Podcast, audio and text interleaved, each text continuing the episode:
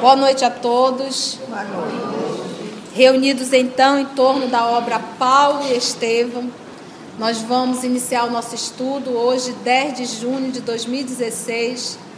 Vamos fazer a nossa prece de abertura. Eu vou solicitar a nossa irmã Maria Luísa que faça a prece.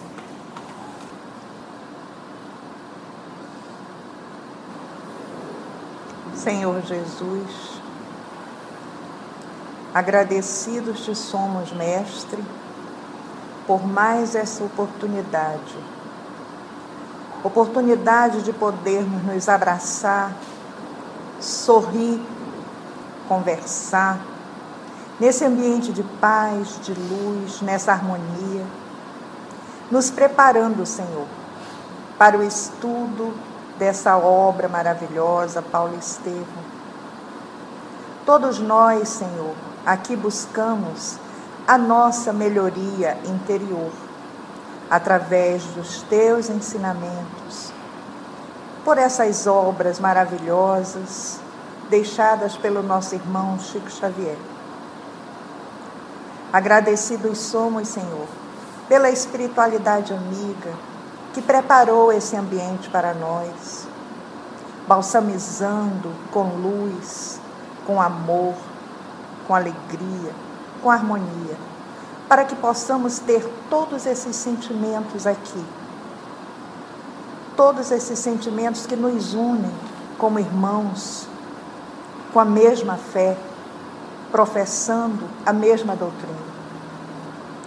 E é nessa harmonia, Senhor, agradecidos por todo esse amor, por todo esse carinho, que nós te rogamos que possamos realmente estudar essa obra com muita tranquilidade e que possamos realmente internalizar esses ensinamentos e não só isso, colocá-los em prática, seguindo o exemplo do nosso querido Paulo.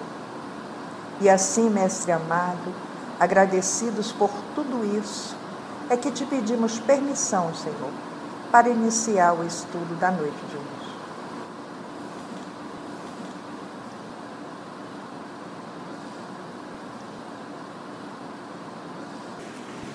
Então vamos lá. Eles saíram de Antioquia, Paulo, Barnabé e eles trouxeram um trabalhador muito jovem. Qual era o nome do trabalhador? Tito. Foram para uma reunião em Jerusalém. O objetivo dessa reunião é justamente discutir sobre a circuncisão. Porque nós sabemos que hoje o cristianismo está dividido. Na época, existia um grupo a favor da circuncisão, grupo judaico principalmente, defendido pelo nosso querido irmão Tiago. E nós temos o grupo, o grupo que é contra a circuncisão, seriam os gentios, defendido pelo nosso querido irmão Paulo. Ou seja, para se tornar um cristão, Tiago defendia a tese que era necessária a criatura fazer a circuncisão. Que a circuncisão, dentro da cultura hebraica, é a ligação, é o casamento, é a união do homem com Deus. Então, se não fez essa união, como poderá se tornar um cristão? Então, está um impasse danado. No momento da reunião que eles já começaram, o primeiro pinote foi de Tiago. Ele perguntou: apresente o rapaz. E pediu para Paulo apresentar, e ele foi categórico: é judeu? Não. É circuncisado? Não. Não. Então ele não poderá participar. Paulo, aquele temperamento, disse assim: vamos solicitar que Pedro decida. E aí a gente brincou, mais uma vez, uma batata quente na mão de Pedro. E Pedro optou em que Tito não participasse da reunião. Uma situação muito delicada. E Paulo ficou horrorizado. Mais horrorizado ainda de ver a discussão em torno o que, que eles estavam discutindo? Nada com coisa nenhuma dentro. Pedro ficava calado ouvindo aquilo, mas quando chegaram ao disparate de falar que Jesus deveria ser colocado como um profeta abaixo de Moisés, aí Pedro, Emmanuel comenta que Paulo foi a primeira vez que viu Pedro sair um pouco daquela linha do equilíbrio, que nós acabamos de estudar. Então nós estamos nesse momento assim de bastante quente em Jerusalém. A reunião se iniciou, mas ainda não finalizou. No dia seguinte, Tito será circuncisado. Bora lá então? A vontade de Paulo era desistir e voltar. Mas aí ele recordou da promessa que ele fez para os gentios, que ele iria voltar com um documento afirmando, um documento de Jerusalém, da igreja de Jerusalém, afirmando que não seria necessário ninguém fazer a circuncisão. Então, em prol disso, ele não, não deixou tudo e voltou, ele permaneceu. O ex-rabino escutou as repreensões do apóstolo e, recordando as lutas a que ele próprio assistira no ambiente farisaico, pôs-se a meditar silenciosamente. Mais alguns passos e atingiram a sala transformada em dormitório de Pedro e João. Imagina você dividir quarto com Pedro e João. Uhum. Pouca coisa, hein? Nossa. João, conta um pouquinho aí do encontro teu com Jesus. Como foi, Anderson? Entraram. Enquanto Barnabé e o filho de Zebedeu, quem é o filho de Zebedeu? João. João. Isso é o Emmanuel retratando a linguagem poética do, do, do Novo Testamento. Filho de fulano, irmão, né? O filho de Zebedeu se entregava à animada palestra. O povo era feliz, tá vendo? Contava historinha. Paulo sentou-se ao lado do ex-pescador, Pedro, mergulhando-se em profundos pensamentos. Depois de alguns instantes, o ex-doutor da lei, saindo da sua abstração, chamou Pedro, murmurando: Custa-me concordar com a circuncisão de Tito, mas não vejo outro recurso. Atraídos por aquela confissão, Barnabé e João puseram-se também a ouvi-lo atentamente. Né? Paulo iniciou aquele diálogo, estavam os quatro. Paulo iniciou o diálogo, Barnabé e João, que estavam ali também no quarto, se aproximaram, vamos ver no que vai dar.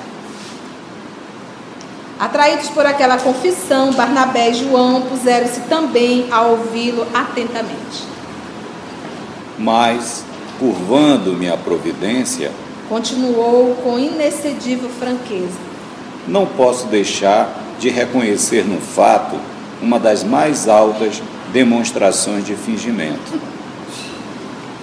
Concordarei naquilo que não aceito de modo algum. Quase me arrependo de ter assumido compromissos com os nossos amigos de Antioquia. Não supunha que a política abominável das sinagogas houvesse invadido totalmente a igreja de Jerusalém. E vale ressaltar que ele conhecia a política das sinagogas. Ele era um rabino. Era um rabino. Você vê aqui, é, ele está comentando a reunião e dizendo que ele é contra. Isso é falta de caridade? Não é, gente. Isso faz parte. Vamos aqui discutir. Vamos falar, olha, eu não concordo. O filho de Zebedeu fixou no convertido de Damasco os olhos muito lúcidos ao passo que Simão respondia serenamente. A situação é de fato muito delicada, principalmente depois do sacrifício de alguns companheiros mais amados e prestimosos. As dificuldades religiosas em Jerusalém multiplicam-se todos os dias. E vagueando o olhar pelo aposento, como se quisesse traduzir fielmente o seu pensamento, continuou Pedro quando se agravou a situação, cogitei da possibilidade de me transferir para outra comunidade. Em seguida, pensei em aceitar a luta e reagir. Mas, uma noite tão bela como esta, orava eu neste quarto quando percebi a presença de alguém que se aproximava devagarinho. Eu estava de joelhos quando a porta se abriu com imensa surpresa para mim. Era o Mestre. Seu rosto era o mesmo dos formosos dias de Tiberíades. Fitou-me grave e terno e falou: Pedro, atende aos filhos do Calvário antes de pensar nos teus caprichos. Maravilhosa visão durou um minuto, mas logo após pus-me a recordar os velhinhos, os necessitados, os ignorantes e doentes que nos batem à porta. O Senhor recomendava-me atenção para os portadores da cruz. Desde então não desejei mais que servi-los. Vocês entendem a posição de Pedro agora? O silêncio dele. Então não é que ele concorda com o que está acontecendo na igreja de Jerusalém, essa invasão dos sacerdotes, transformando aquilo dali numa sinagoga. Nem o estudo do evangelho de Levi, as anotações de Levi, são feitas. Vocês viram que eles passaram ali três horas discutindo nada com coisa nenhuma, só coisas estéreis mesmo. Abobrinha. Só abobrinhas. Ele diz aqui, olha. Ele fala ainda há pouco a confusão que foi desde a, a quantidade de sacrifícios, né? Ele viu Cristo, estava orando de joelhos, nosso Senhor Jesus adentra, fala com ele por um minuto, para que ele dê mais atenção aos filhos do Calvário e que silenciasse os seus caprichos. Então, hoje, quem estava sustentando a igreja era justamente as doações das sinagogas, dos doutores, dos sacerdotes. E não derrubaram a igreja de Jerusalém porque estavam lendo pela cartilha deles. E quem foi a ponte foi justamente Tiago, que sempre ficou com um pé lá e um pé cá. Agora ele está com os dois pés. E vocês recordam a primeira vez que Saulo de Tarso entrou na igreja do caminho? Tiago só não foi preso porque Eu estava de joelho lendo o Antigo o Testamento. Antigo Testamento. Então Pedro está silenciando, não por covardia, mas por todos aqueles doentes que estão dentro da igreja do caminho. Em primeiro lugar, na cabeça de Paulo, estão os princípios. Doa quem doer. Isso é a personalidade de Paulo. Pedro é mais amoroso. É, vamos ver como é que Paulo vai se portar, né? Depois dessas explicações, principalmente usando o nome do nosso Senhor Jesus agora. Olha, foi o próprio Cristo que veio e pediu para que eu silenciasse os meus caprichos pessoais. O apóstolo tinha os olhos úmidos e Paulo sentia-se bastante impressionado, pois lembrava que ouvira a expressão filhos do Calvário, dos lábios espirituais de Abigail, quando da sua gloriosa visão, no silêncio da noite, ao aproximar-se de Tarso. Vocês lembram disso? Quando ele sozinho, abandonado, foi para uma gruta, né? Ali ele adormeceu e a noiva espiritual apareceu e disse aquelas frases célebres. Quem lembra? Trabalha, perdoa. Vamos lá, voltando. Dos lábios espirituais de Abigail, quando de sua gloriosa visão, no silêncio da noite, ao aproximar-se de Tarso. Paulo. Com efeito, grande é a luta. Concor- Concordou o convertido de Damasco, parecendo mais tranquilo. E mostrando-se convicto da necessidade de examinar o realismo da vida comum, não obstante a beleza das prodigiosas manifestações do plano invisível, ele ainda assim, olha, ele voltou a dizer: Entretanto, precisamos encontrar um meio de libertar as verdades evangélicas do convencionalismo humano. Qual a razão principal da preponderância farisaica na igreja de Jerusalém? Vocês entendem qual é a preocupação dele? Se tudo ficasse calado, se tudo fosse feito do jeito, o que, que seria do cristianismo? Não estava mais nem estudando Levi, as anotações de Levi, e acabar com o cristianismo. Então, a preocupação de Paulo, Pa- Paulo é um homem do futuro. A preocupação dele era com o futuro. Vão destruir. Tudo que Jesus fez vai acabar. Isso é a pergunta dele. Entretanto, precisamos encontrar um meio de libertar. Olha aqui a palavra, verdade. Essas são as verdades. As verdades evangélicas do convencionalismo. Simão Pedro esclareceu sem rebuscos. As maiores dificuldades giram em torno da questão monetária. Olha aí. Quem que estava sustentando? Eles, os doutores. Né? Era eles que estavam sustentando para poder. Vocês viram o Pedro? Paulo comenta que quando ele chegou na igreja, ele se assustou, porque o número de necessitados era muito maior. Aquele povo precisava de alimento, de vestimentas. Quem que estava sustentando? Por isso que ele diz, a maior dificuldade aí era o quê? Questão monetária. Esta casa alimenta mais de 100 pessoas diariamente, Olha além dos serviços de assistência aos enfermos, aos órfãos e aos desamparados. E lembra que nessa época aqui não existia absolutamente Nada. nenhuma instituição assistencial. Bora lá. Para a manutenção dos trabalhos, são indispensáveis muita coragem e muita fé, porque as dívidas contraídas com os socorredores da cidade são inevitáveis. Mas os doentes? Interrogou Paulo atencioso. Não trabalham depois de melhorados? Sim. Explicou o apóstolo. Já, Paulo já vendo a razão. Organizei serviços de plantação para os restabelecidos e impossibilitados de, de se ausentarem logo de Jerusalém. Com isso, a casa não tem necessidade de comprar hortaliças e frutas. Quanto aos melhorados, vão tomando o encargo de enfermeiros dos mais desfavorecidos da saúde. Essa providência permitiu a dispensa de dois homens remunerados que nos auxiliavam na assistência aos loucos incuráveis ou de cura mais difícil. Como vês, estes detalhes não foram esquecidos, e mesmo assim a igreja está onerada de despesa e dívidas que só a cooperação do judaísmo pode atenuar ou desfazer. Ah, o Divaldo conta numa palestra dele que ele certa feita foi visitar a irmã Dulce e ela, ela contou isso para ele. Da cadeira? Não, da, da despesa financeira. Ela estava com um débito muito alto, a instituição, de quase um milhão de reais à época. E ela disse assim: Meu filho, aí eu conversei com Jesus.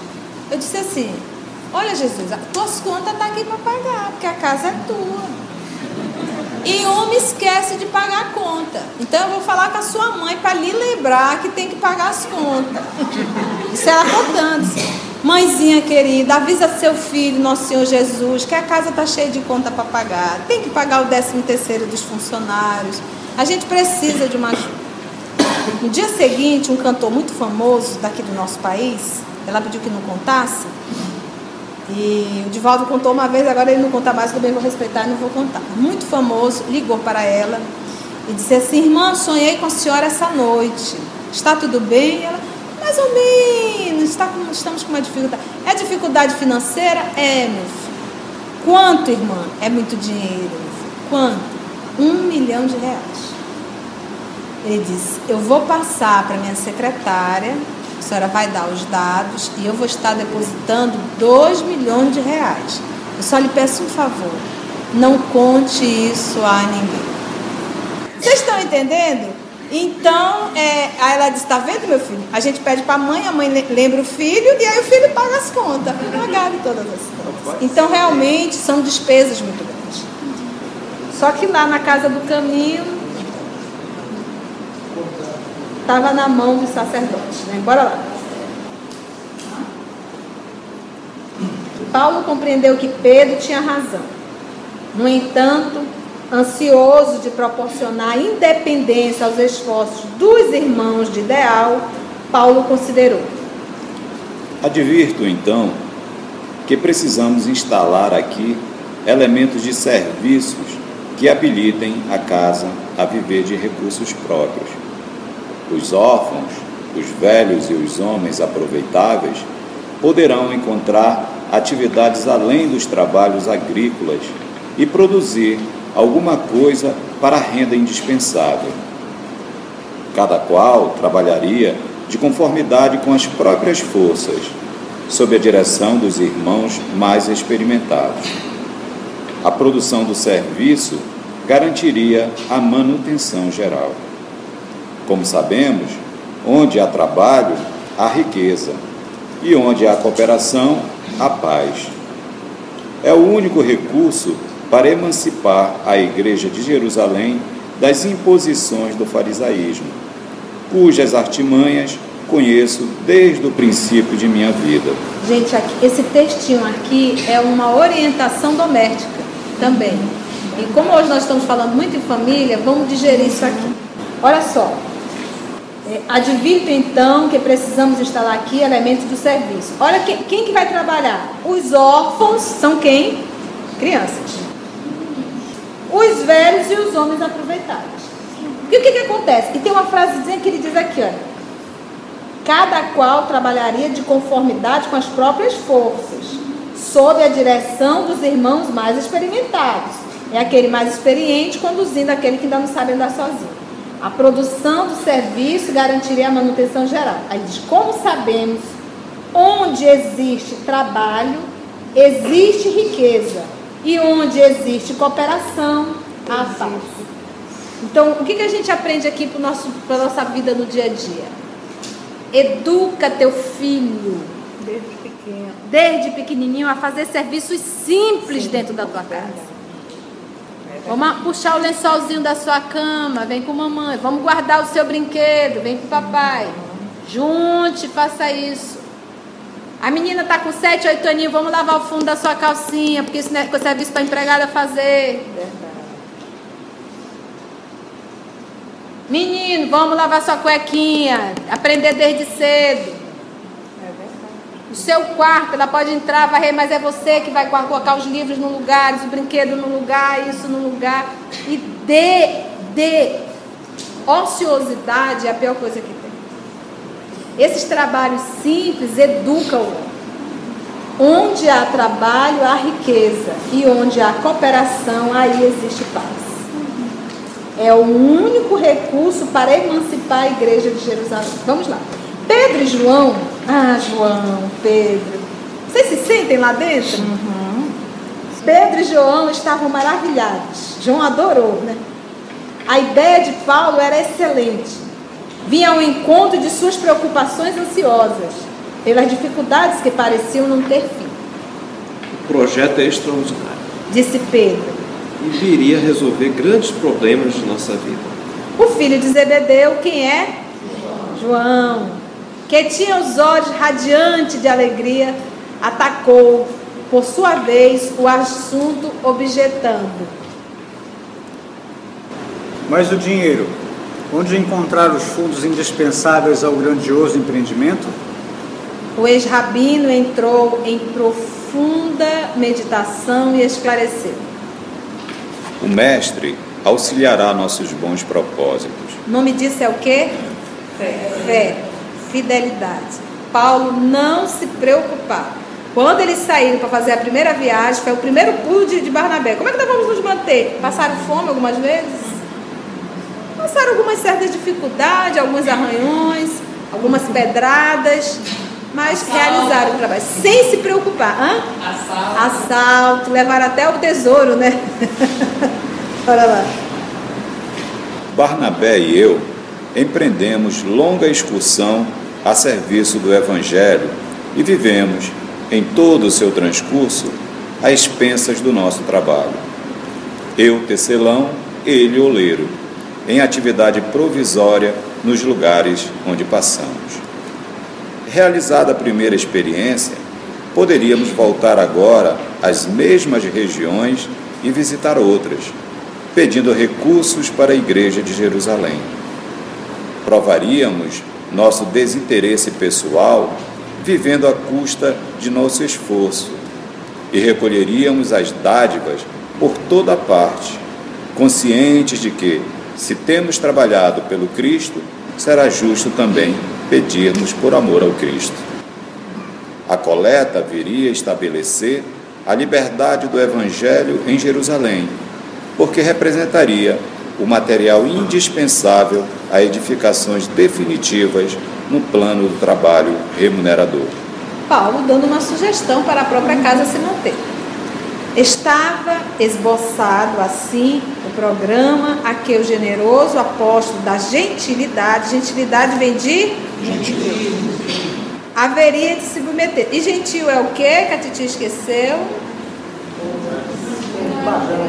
Os não judeus, né?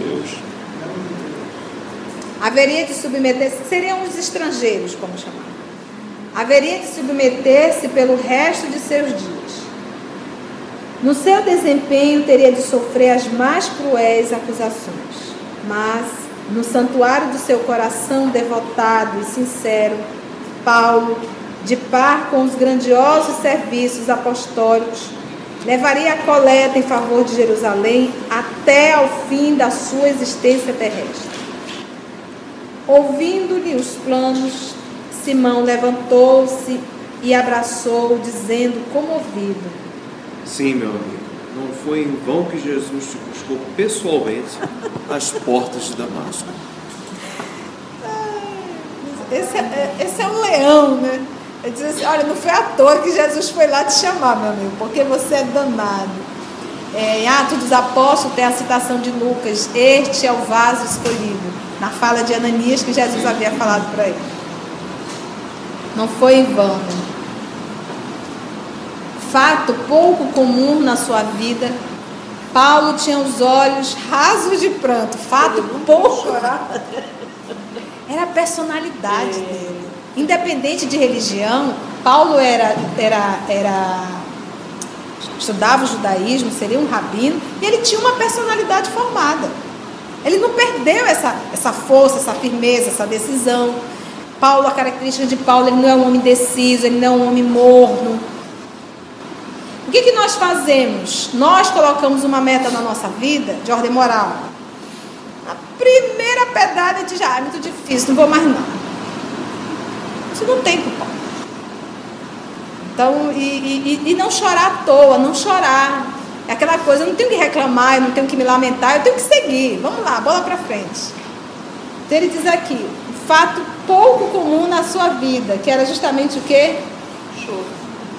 Fitou esse pescador de modo significativo considerando intimamente suas dívidas de gratidão ao Salvador, e murmurou. Porque foi quase um elogio de Pedro, é. foi por isso que Jesus foi lá. Né? Paulo. Não farei mais que o meu dever. Nunca poderei esquecer que Estevão saiu dos cátares desta casa, os quais já serviram igualmente a mim próprio. Catros aí na condição de cama. Foi daqui que Estevão, é, foi daqui que Estevão saiu. Quem era Estevão? Porque o Marúcio não lembra quem era Estevão. Quem era Estevão? Vocês lembram quem era Estevão? Gesiel. Gesiel, irmão de Abigail. Todos estavam extremamente sensibilizados. Barnabé comentou a ideia com entusiasmo e enriqueceu o plano de numerosos pormenores. Nessa noite, os dedicados discípulos do Cristo sonharam com a independência do Evangelho em Jerusalém, com a emancipação da igreja, isenta das absurdas imposições da sinagoga.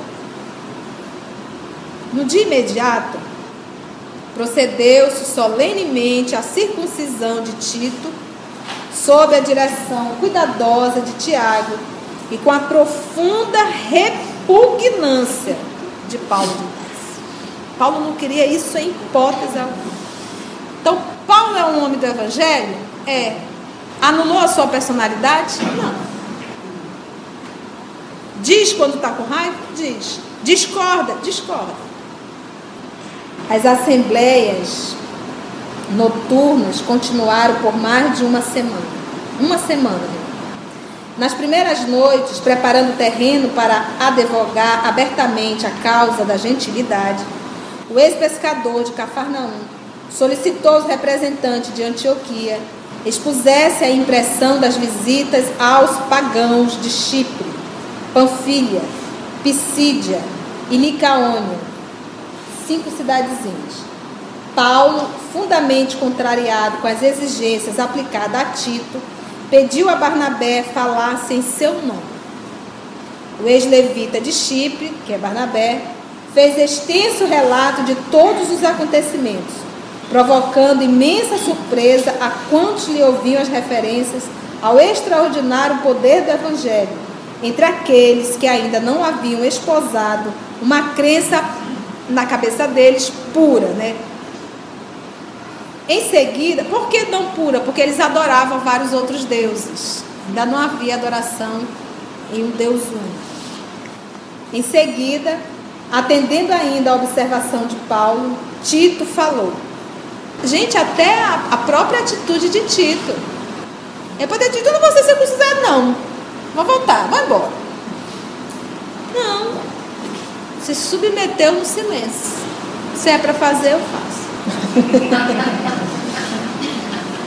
Tito falou profundamente comovido com a interpretação dos ensinamentos do Cristo e mostrando possuir formosos dons de profecia. Esses formosos dons de profecia é o que? A inspiração na fala. Fazendo-se admirar pelo próprio Tiago, que o abraçou mais de uma vez. Tiago. Foi justamente Tiago que levantou a, as duas perguntinhas. Né? Ao termo dos trabalhos, ao final do trabalho, discutia-se ainda a obrigatoriedade da circuncisão para os gentios. O ex-rabino seguia os debates silencioso, admirando o poder de resistência e tolerância de Simão Pedro. Ele admirava, olha, Pedro é muito parceiro. Quando o ex-pescador reconheceu que as divergências prosseguiriam indefinidamente, levantou-se e pediu a palavra, fazendo as generosas e sábias exortações de que os Atos dos Apóstolos, no capítulo 15, de 7 a 11, fornecem notícia. Atos dos Apóstolos foi feito por Lucas, tá? Irmãos, começou Pedro enérgico, mas também sereno. Bem sabeis que de há muito Deus nos, nos elegeu para que os gentios ouvissem as verdades do Evangelho e crescem no seu reino. O Pai, que conhece os corações, deu aos circuncisos e aos incircuncisos a palavra do Espírito Santo. Gente, está dizendo assim: o Espírito Santo é a inspiração de Deus. Nesse momento, ele está colocando os dois numa situação o quê? Iguais. Não há diferença. Isso na cabeça de um judeu, para quem ele está falando aqui, isso aqui é um horror. Como que alguém que não fez aliança com Deus pode ser inspirado por Deus? Vamos lá. No dia glorioso do Pentecostes, as vozes falaram na praça pública de Jerusalém para os filhos de Israel e dos pagãos. O Todo-Poderoso determinou que as verdades fossem anunciadas indistintamente. Jesus afirmou que os cooperadores do reino chegariam do Oriente e do Ocidente. Não compreendo tantas controvérsias quando a situação é tão clara aos nossos olhos. O Mestre exemplificou a necessidade de harmonização constante. Palestrava com os doutores do templo, frequentava a casa dos publicanos, tinha expressão de bom ânimo para todos os que se baldavam de esperança. Aceitou o derradeiro suplício entre os ladrões. Por que motivo devemos guardar uma pretensão de isolamento daqueles que experimentam a necessidade maior? Outro argumento que não deveremos esquecer é o da chegada do Evangelho ao mundo, quando já possuíamos a lei se o Mestre nolo trouxe amorosamente nos mais pesados sacrifícios, seria justo enclausurarmos-nos nas tradições convencionais, esquecendo o campo de trabalho? Não mandou Cristo que pregássemos a boa nova a todas as nações? Claro que não poderemos desprezar o patrimônio dos israelitas. Temos de amar nos filhos da lei, que somos nós, a expressão de profundos sofrimentos e de elevadas experiências que nos chegam ao coração por meio de quantos precederam o Cristo na tarefa milenária de preservar a fé no Deus único. Mas esse reconhecimento deve inclinar nossa alma para o esforço na redenção de todas as criaturas. Abandonar o gentil à própria sorte seria criar duro cativeiro, em vez de praticar aquele amor que apaga todos os pecados. É pelo fato de muito compreendermos os judeus e de muito estimarmos os preceitos divinos que precisamos estabelecer a melhor fraternidade com o gentil, convertendo-o em elemento de frutificação divina. Cremos que Deus nos purifica o coração pela fé e não pelas ordenanças do mundo. Se hoje rendemos graças pelo triunfo glorioso do Evangelho, que instituiu a nossa liberdade, como impor aos novos discípulos um jugo que intimamente não podemos suportar? Suponho então a circuncisão não deva constituir ato obrigatório para quantos se convertam ao amor de Jesus Cristo. E creio que só nos salvaremos pelo favor divino do Mestre, estendido generosamente a nós e a eles também. Porque tudo que nós conhecemos de Paulo, dentro da Bíblia, está em Atos. Controvérsia em Jerusalém. Então, alguns dos que tinham, ele está retratando esse exato momento aqui. Alguns dos que tinham sido da seita dos fariseus, mas haviam abraçado a fé, intervieram. Diziam que era preciso circuncidar os gentios e prescreverem que observassem a lei de Moisés. Reuniram-se, pois, os apóstolos e os anciãos para examinarem o problema. Tornando-se acesa a discussão, levantou-se Pedro e disse: Está aqui, olha o discurso que está anotadinho. Irmãos, vós sabeis que, desde os primeiros dias, aprove a Deus entre vós que por minha boca ouvissem os gentios a palavra da boa nova e abraçassem a fé. Ora, conhecedor dos corações que é Deus, deu testemunho em favor deles, concedendo-lhes o Espírito Santo, assim como a nós. Não fez distinção alguma entre nós e eles, purificando seus corações pela fé.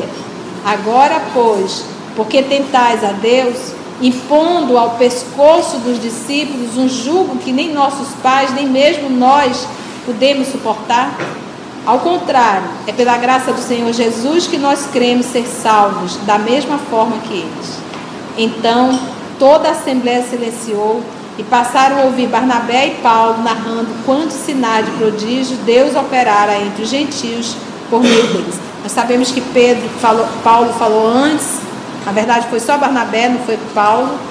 E quando entrou Pedro, depois veio o discurso de Tiago nesse mesmo dia. Lucas não conheceu Jesus. Lucas escreveu o Evangelho a pedido de Paulo. Então, muito do que está escrito em Atos foi o próprio Paulo que comentou com Lucas. Porque Paulo tinha uma ideia, a ideia de Paulo realmente era escrever. Paulo tinha preocupação de deixar, deixar as informações para o futuro.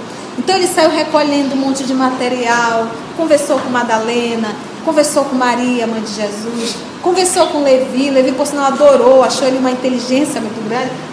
Então Lucas é, é, fez todas as suas anotações daquilo que ele recolheu de Paulo e depois ele também saiu fazendo as pesquisas a pedido de Paulo para fazer o Evangelho. Então, Atos dos Apóstolos conta aqui um pedacinho e o Emmanuel não deixa passar, conta detalhadamente. E alguém pode estar perguntando, mas Emmanuel estava lá? Como é que ele sabe tudo isso? Meus irmãos, nós acabamos de registrar umas fotos da nossa cumilância maravilhosa. E se, é, é, você imagina o que é arquivo no mundo espiritual. Aqui a gente assiste 3D, 4D. Você imagina no mundo espiritual? De repente você vai para um laboratório, uma biblioteca. Olha, eu quero de repente aqui ver a, a imagem de Jesus conversando com Madalena. Pronto, agora. Você vai, a, a, impressão que você tem, nós acompanhamos muito isso no Memória de Suicida, que você está vivendo a cena.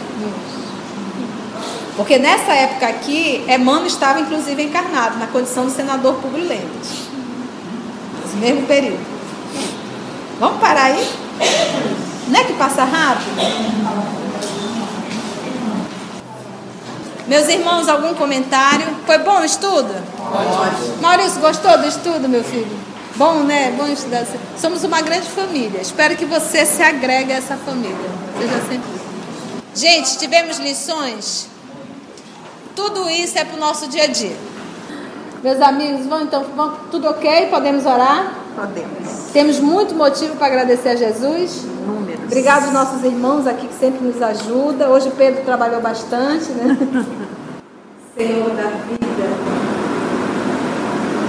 a leitura nos proporcionou a caminhar há mais de dois mil anos atrás. Tivemos a oportunidade de participar da reunião, de estar na intimidade do quarto com Pedro, João, Paulo, Barnabé. Participar da intimidade, da insegurança, do medo, da certeza, da firmeza e principalmente, Senhor saber que o Senhor nunca abandona a todos nós, a nenhum de nós.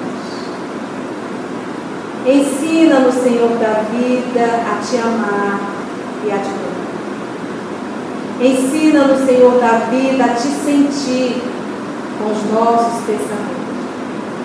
Ensina-nos, Senhor da vida, a pensar com os teus pensamentos. Porque tu és o caminho, a verdade e a vida. Nenhum de nós iremos chegar a Deus senão através de ti. Muito obrigado, Jesus, pelo presente dessa noite, por nos ter trazido até aqui, pelo lanche que confraternizamos uns com os outros, pelo abraço, pelo sorriso, pelo envolvimento espiritual, pelo banquete, Jesus. Muito obrigado pela tua presença. Muito obrigado, Senhor pela presença de cada amigo espiritual aqui presente. Nos ajuda a permanecer contigo, a vigiar o nosso pensamento para não nos contaminar com o mal que ora prevalece. E nos ajuda a permanecer em ti e contigo. Muito obrigado, amor de nossa vida.